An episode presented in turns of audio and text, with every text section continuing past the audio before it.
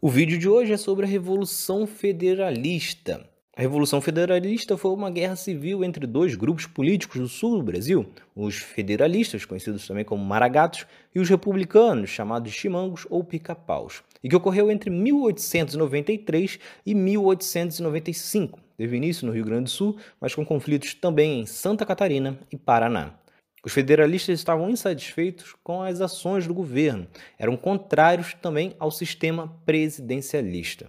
A insatisfação em torno de Floriano Peixoto é que para muitos ele era um golpista, pois segundo a Constituição, como Deodoro da Fonseca não havia ficado mais de um ano na presidência após ter sido eleito, teriam então que ocorrer novas eleições. No entanto, Floriano não as convocou e se manteve no poder alegando que a lei não se aplicava ao mandato dele, que foi determinado via voto indireto. Entre os líderes estavam Gaspar da Silveira Martins, que havia sido senador no período do Império, e Gurmercindo Saraiva, que era estancieiro. Entre os objetivos estava a mudança para um sistema parlamentarista para descentralizar o poder. E queriam a deposição do republicano Júlio de Castilho, eleito presidente do Estado. Inconformados com a imposição presidencial, os federalistas então pegaram em armas para conseguir a anulação da gestão de Júlio de Castilho.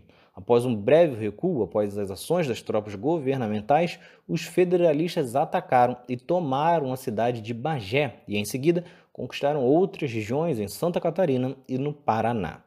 Acontecia no mesmo período a revolta da Armada no Rio de Janeiro. No fim, alguns desses revoltosos se aliaram à Revolução Federalista, os ajudando a conquistar a cidade de desterro atual, Florianópolis.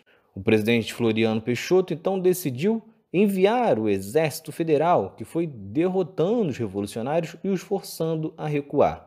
O último conflito da Revolução foi em junho de 1895, quando o federalista Saldanha da Gama, junto de cerca de 400 homens, lutou contra as tropas do governo no campo de Osório.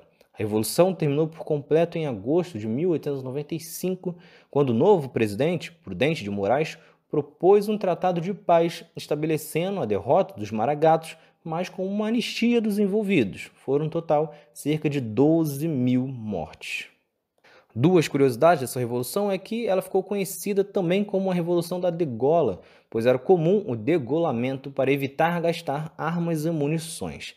A capital de Santa Catarina mudou de nome de Desterro para Florianópolis, que significa cidade de Floriano, em homenagem ao presidente Floriano Peixoto, que derrotou a revolução.